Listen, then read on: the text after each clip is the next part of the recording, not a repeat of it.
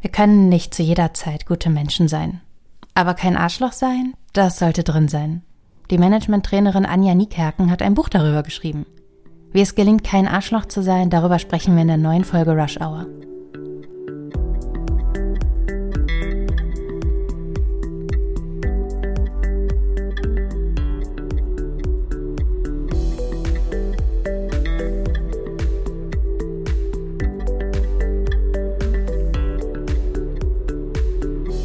Anja? Ja. Wann warst du zuletzt ein richtiges kleines Arschloch? Ach herrje, ähm, vermutlich gestern. Ich bin mir aber ehrlich gesagt nicht ganz sicher. Meistens rutschen uns diese Momente ja auch durch. Ich weiß auf jeden Fall, dass ich öfter den Gedanken habe, so Sachen zu sagen wie, oh, das ist aber ganz schön viel Meinung für so wenig Ahnung. Ich reiß mich dann in der Regel aber zusammen und weiß, nee, das ist weder höflich noch ist das State of the Art, wie man sich verhalten sollte. Aber jetzt, wo ich so, mich so ein bisschen in Klarheit rede, das letzte Mal, wo ich ein richtiges Arschloch war, war eine Situation mit meinem Hund. Ich habe einen etwas schwierigen Hund und habe eine andere Hundebesitzerin getroffen, die ihren Hund hat frei laufen lassen. Und ich habe ihr dann zugerufen, ob sie ihren Hund bitte anleint. Und äh, da ist sie dann ein bisschen ausfallend geworden. Und in dem Moment, dadurch, dass ich natürlich auch wahnsinnig unter Stress war und Schiss hatte, dass mein Hund jetzt auf diesen anderen Hund losgeht, bin ich echt ausgeflippt. Also das waren ganz wenig seriöse Worte, die ich da gewählt habe. Und es war auch extrem laut. Also es war so ein richtiger Bitchfight zwischen zwei Mädels, die sich über die Straße rüber angeschrien haben im Dorf. Also wir, ich glaube, wir haben das ganze Dorf unterhalten. Wow. Und das ist noch gar nicht so cool. lange her. Tat's dir leid? Nee, gar nicht. Also überhaupt nicht. Aber was ich dazu sagen muss, wo ich wirklich schwer beeindruckt war, meine, meine Gegnerin, meine Endgegnerin sozusagen, kam am Abend noch kurz vorbei und hat sich entschuldigt und hat gesagt, ja Mensch, war vielleicht nicht so die beste Reaktion und da war ich mega beeindruckt, habe mich auch ja. entschuldigt und dachte so, wow, damit habe ich jetzt nicht gerechnet. Das war richtig cool. Das ist echt cool. So entstehen Freundschaften, ne? Nee, glaube ich nicht. Also so, das, das okay. glaube ich nicht. So sympathisch sind wir uns nicht. Da muss man ja auch mal ganz ehrlich sein. Aber ich war mega beeindruckt. Also so, es hat mich sehr, hat mich schwer beeindruckt, das Ganze. Ja, das ist cool, ja. Ich habe dein Buch gelesen. Die Kunst, kein Arschloch zu sein, oh ja. erschienen bei Drömer. Und du bringst darin diese Kunst mit verschiedenen Grundwerten zusammen. Ja. Würde und Mitgefühl, Fairness, Macht, Verantwortung zum Beispiel. Mhm. Selbstreflexion oder hier ganz passend auch die Selbstbeherrschung. ja, ja, genau. Also das gehört natürlich auch mit dazu. Mhm. Ich dachte mir, ein Arschloch zu sein ist doch manchmal etwas, das uns einfach passiert. Kann man das sagen? Ja, na klar. Also es ist ja in der Regel so, dass wir, dass unser Gehirn ja so funktioniert, dass wir die meiste Zeit auf Autopilot laufen. Und wir, wir sind schneller sage ich mal, auf 180, als dass wir reflektiert in eine Situation reingehen oder reflektiert eine Situation angucken. Und je höher unser Stresslevel ist, das hat ja auch das Beispiel eben ganz gut gezeigt, je höher der Stresslevel ist, umso schneller sind wir Reizreaktionsmaschinen. Und zwischen Reiz und Reaktion Bewusstsein zu schalten, das ist schon eine ziemliche Leistung. Gibt es da einen Trick? Ja, klar, sich das immer wieder bewusst zu machen, immer wieder mal bewusst reinzugehen und zu gucken, ah, ist das jetzt wirklich die richtige Reaktionsweise oder auch sich manchmal zu fragen, will ich denn jetzt so sein? Und manchmal mhm. läuft es halt einfach durch und da können wir dann gar nichts gegen machen, aber dann kann man halt so reagieren wie ja, wie, wie meine Endgegnerin, die dann im Nachhinein gesagt hat, nee, das war, das war nicht gut, was ich da gemacht habe. Und dann bin ich ein bisschen neidisch auf die Reaktion, vor allen Dingen, wenn man so selber so ein Buch schreibt und nicht selbst drauf kommt. Da dachte ich so, okay, habe ich noch Luft nach oben, aber das kann man ja auch lernen. Das finde ich schön, weil in letzter Zeit mich der Gedanke begleitet, es gibt eigentlich keine Lösungen für immer. Und ich glaube, in diesem Fall, wo es um etwas geht, das sehr viel mit Stress zu tun hat und oft ja auch mit Selbstschutz, mhm. wird es keine Lösung für immer geben. Wir werden halt nicht sagen, ah, okay, hier ist der Mechanismus und danach sind wir für immer gute Menschen oder glückliche Menschen oder wie auch immer, sondern es ist etwas, das einen immer so durchs Leben begleitet, dass man mehr oder mal weniger ist und manchmal sind wir halt Arschlöcher und das wird wahrscheinlich nicht aufhören. Und es ist okay. Und diese Tatsache, dass es okay ist, gehört ja auch dazu, dass man dann im Idealfall dahin kommt, dass es etwas weniger wird. Auf jeden Fall. Also letztendlich ist es halt ne, so Stress macht sowieso blöd. Das wissen wir aus der Hirnforschung. Je höher der Stresslevel, umso blöder werden wir. Das ist tatsächlich so, weil die höheren Hirnfunktionen werden runtergeregelt durch Stress. Weil was brauchen wir nicht? Stress ist ja letztendlich so ein Steinzeitrelikt. Und zwar für Kampf, Flucht oder Todstellen. Und da brauchen wir die höheren Hirnfunktionen nicht für. Und je höher der Stresslevel ist, umso weiter werden diese höheren Hirnfunktionen, die uns eben zu Nicht-Arschlöchern machen, eben runtergeregelt. Mhm. Und gerade das, wo wir so, ja, sag ich mal, aus der Situation heraus, ohne groß nachzudenken, nur reagieren, eben Reizreaktionsmaschinen werden, da sind wir einfach nicht die beste Version unserer selbst. Und ich glaube, es ist wichtig, das auch zu akzeptieren. Und mhm. wie gesagt, ich habe ein Buch darüber geschrieben, ich halte Vorträge darüber und, und, und. Und trotzdem passiert es mir immer noch. Und damit fein zu sein, ist, glaube ich, das ist die hohe Kunst. Ja, es wird auch eher in einen Zustand so von Zufriedenheit, von ich bin okay. Auf jeden Fall. Und das ist ja die Grunderkenntnis dafür, dass man eben sagen kann, und andere sind auch okay, auch wenn sie gerade Arschlöcher sind. Ja, auf jeden Fall. Also das ist schon, ne, so man trifft immer wieder Leute, wo man denkt, so, oh Mann, äh, puh, ja, weiß ich jetzt auch nicht, ist nicht so meins. Aber dann mhm. nochmal diesen Schritt zurück machen und sich zu überlegen, naja, die rennen ja jetzt auch nicht jeden Tag durch die Gegend und sagen so, also heute bin ich mal im Arschlochmodus und dann wollen wir doch mal sehen, wem ich heute wieder den Tag versauen kann. Das macht ja in der Regel niemand. Zumindest nicht absichtlich und man will ja auch absichtlich nicht blöd sein oder blöd bei anderen rüberkommen. Das geht ja komplett gegen die menschliche Natur. Aber es passiert uns eben immer wieder. Und es ist eben sinnvoll, sich auch, wenn wir Arschlöcher treffen, immer mal wieder klar zu machen, ey komm, die sind sonst auch nicht so. Das ist situationsbedingt und manchmal, ja, manchmal vielleicht auch haben sie gerade, haben sie einen schlechten Tag oder sonst irgendwas. Aber mhm. grundsätzlich wollen das eben auch gute Menschen sein. Und das sollte man immer im Hinterkopf behalten. Okay, wir sind hier bei kurzfristigen Arschlöchern. Aber was ist mit mittelfristigen Arschlöchern? Die gibt's ja auch.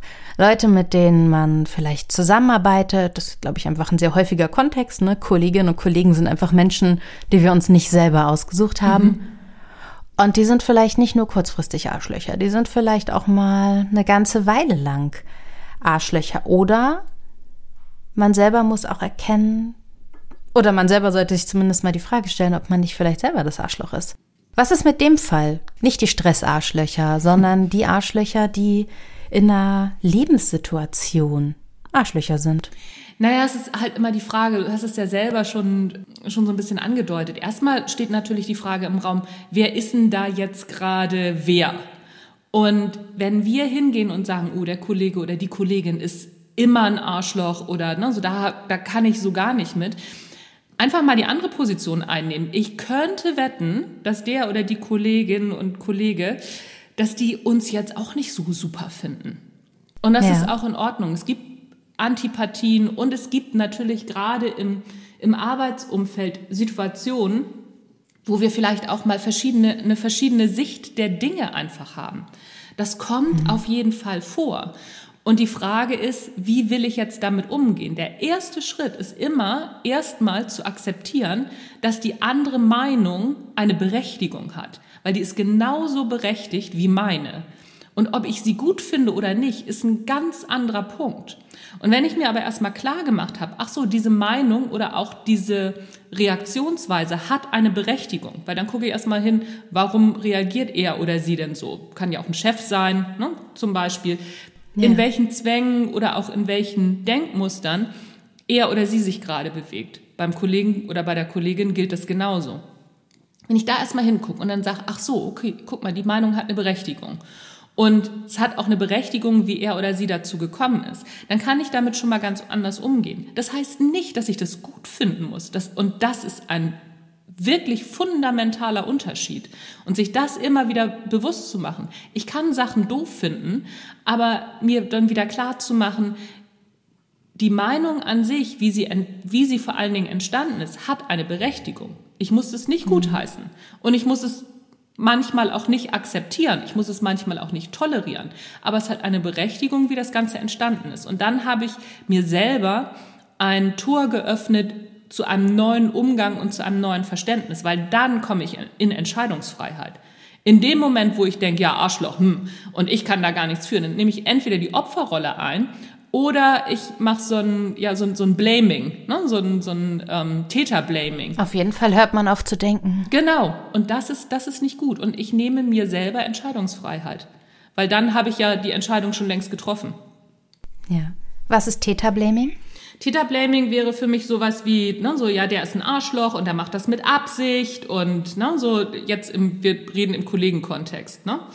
Ja. Der macht das mit Absicht und der ist dumm und der hat, also, ne, der weiß überhaupt nicht, was, was Sache ist. Also auch das ist, ne, ist schon sowas auch wie, wie Täterblaming. Oder auch, wie gesagt, macht das mit Absicht, will sich bereichern, will sich selber gut darstellen, wo wir jemandem mh, mm, Attribute zuschreiben, die jetzt nicht gerade positiv sind, sagen wir mal so.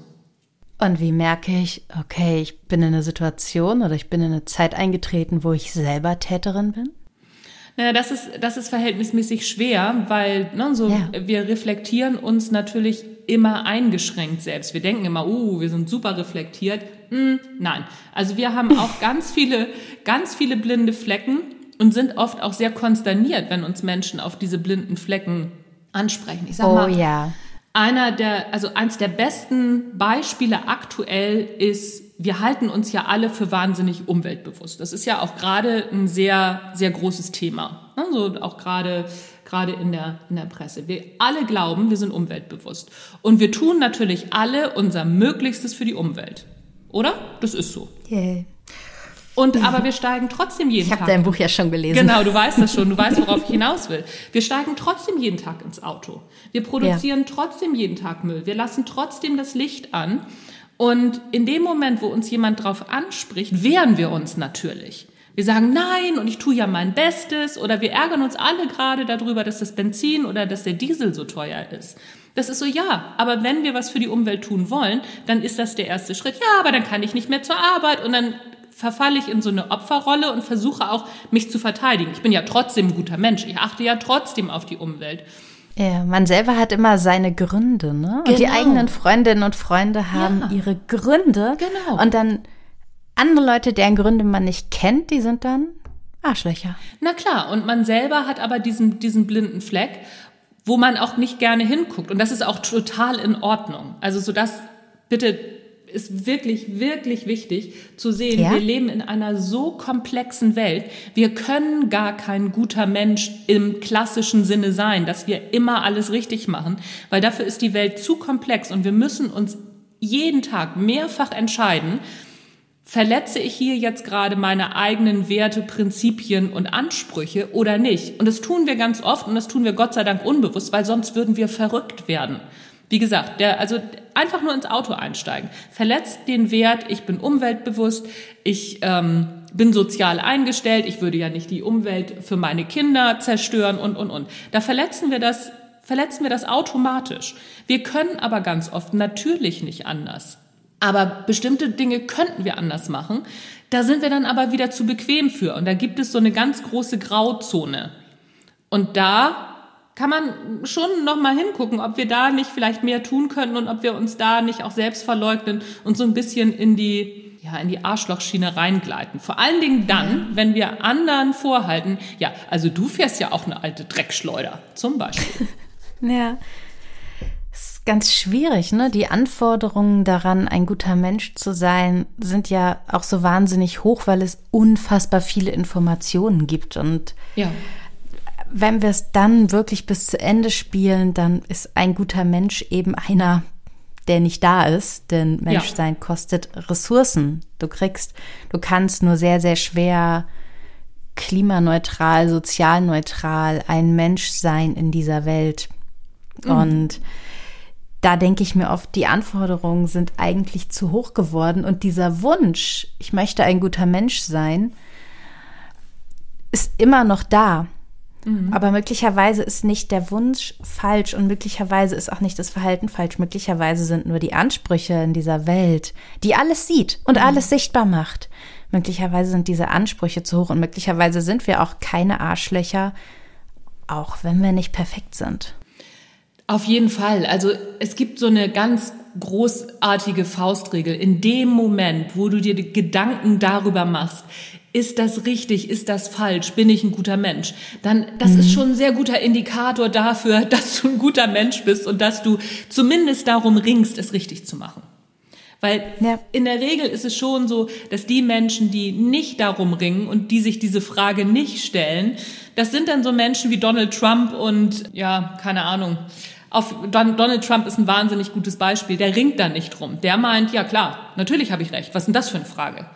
Und ja. in dem Moment, wo wir selber so unterwegs sind, wenn es uns auffällt, können wir noch mal einen Schritt zurücktreten und noch mal das kurz hinterfragen. Wenn wir dann immer noch auf, äh, ja klar, habe ich recht, kommen, dann ist das auch in Ordnung. Aber es noch mal zu hinterfragen. Möglicherweise stimmt's ja auch. Ja, möglicherweise stimmt's auch. Also ne, so natürlich haben wir zwischendurch auch recht. Und wenn wir uns zu sehr immer wieder hinterfragen, wie gesagt, dann werden wir verrückt und sind nicht mehr lebensfähig. Der Mittelweg ist ähm, hier das goldene Ziel. Und wenn man auch oft das Gefühl hat, ah, das ist so ein kleiner Trump, in der Regel stimmt das ja nicht, weil man den Menschen ja nicht in seiner Gänze sieht, während Donald Trump ja nun mal sehr viel von sich gezeigt hat, mhm. wo dann Menschen eben auch sagten, okay, das gefällt mir nicht. Mhm. Und das ist für mich ein Arschloch. Mhm. Gleichzeitig gibt es wahnsinnig viele Leute in den USA, die ihn für einen Helden halten. Aber solange wir Menschen nicht vollständig sehen, und wir sehen Menschen nicht vollständig, solange können wir auch nicht mit Sicherheit sagen, das ist ein Arschloch. Genau. genau. Wir sehen uns aber selbst zumindest ziemlich gut. Das stimmt, das stimmt. Und ich glaube auch, dass dieses Label, das ist ein Arschloch oder das ist kein Arschloch, ist halt, wie gesagt, in der Regel, es sei denn, es sind wirklich also ganz, ganz fürchterliche Menschen, aber in der Regel sind das situationsgebundene Label. Also genau das, was du sagst. Ne? So, wir können den Menschen immer nur in einer bestimmten Situation sehen und eben auch in einer bestimmten Situation nur beurteilen. In einer anderen Situation kann das schon ganz anders aussehen. Was kann man machen, wenn wir so das Gefühl haben, in den vergangenen zwei, drei Wochen war ich öfter mal ein Arschloch und ich setze mich abends hin und es ist mir jetzt einfach aufgefallen. Was mache ich an diesem Abend, damit der nächste Tag besser wird? Auf jeden Fall reflektieren. Also, dass es aufgefallen ist, juhu, feiert das. Das ist schon mal das Erste. Und nicht hingehen, was wir ja ganz häufig machen, so, oh nein, und wie schrecklich und wie peinlich, und dann versuche ich das in die hinterste Ecke meines Verstandes zu kippen, oder aber ich zermarter mir den Kopf und fühle mich schlecht. Nee, im Gegenteil. Feier das doch. Das ist doch eine super Sache, dass dir das aufgefallen ist, weil dann kannst du es ändern. Wir sind dann so vergangenheitsbehaftet und gucken die ganze Zeit in die Vergangenheit und nein und wie peinlich und oh, und hätte ich das doch anders und dann haben wir das zwei, drei Tage, wälzen wir das im Kopf rum grundsätzlich ganz, ganz okay, aber das kann man auch abkürzen. Kann man sagen, ja Mensch, also diese Situation ist vorbei und großartig, dass es mir aufgefallen ist. Was mache ich jetzt noch aus dieser Situation? Mache ich es wie meine Hundespaziergangsbegegnung? Entschuldige ich mich und mache damit einen Haken dran? Oder sage ich einfach, weil es gibt ja auch Situationen, wo es gar keine Möglichkeit gibt, sich zu entschuldigen. Oder sage ich so, okay, pass auf, ich guck mir die Situation nochmal genau an. So und so war die Situation, das und das ist gesagt worden, so habe ich darauf reagiert, das mache ich beim nächsten Mal anders. Und dann gehe ich das im Kopf mal durch, wie ich das beim nächsten Mal anders machen könnte. Weil so kann ich mein Gehirn nämlich schon mal so ein bisschen vorprimen, also vorprogrammieren, dass ich beim nächsten Mal vielleicht anders reagiere. Vielen lieben Dank, Anja Niekerken. Ich empfehle dein Buch sehr, sehr gern, Die Kunst, kein Arschloch zu sein. Das ist bei Drömer Knauer erschienen. Über ihre Trainings für Kommunikation und Karriere könnt ihr euch auf ihrer Webseite informieren, anjanikerken.de. Und AutorInnen berät sie auch. Anja, vielen lieben Dank dir. Vielen Dank, Isabel, dass ich dabei sein durfte.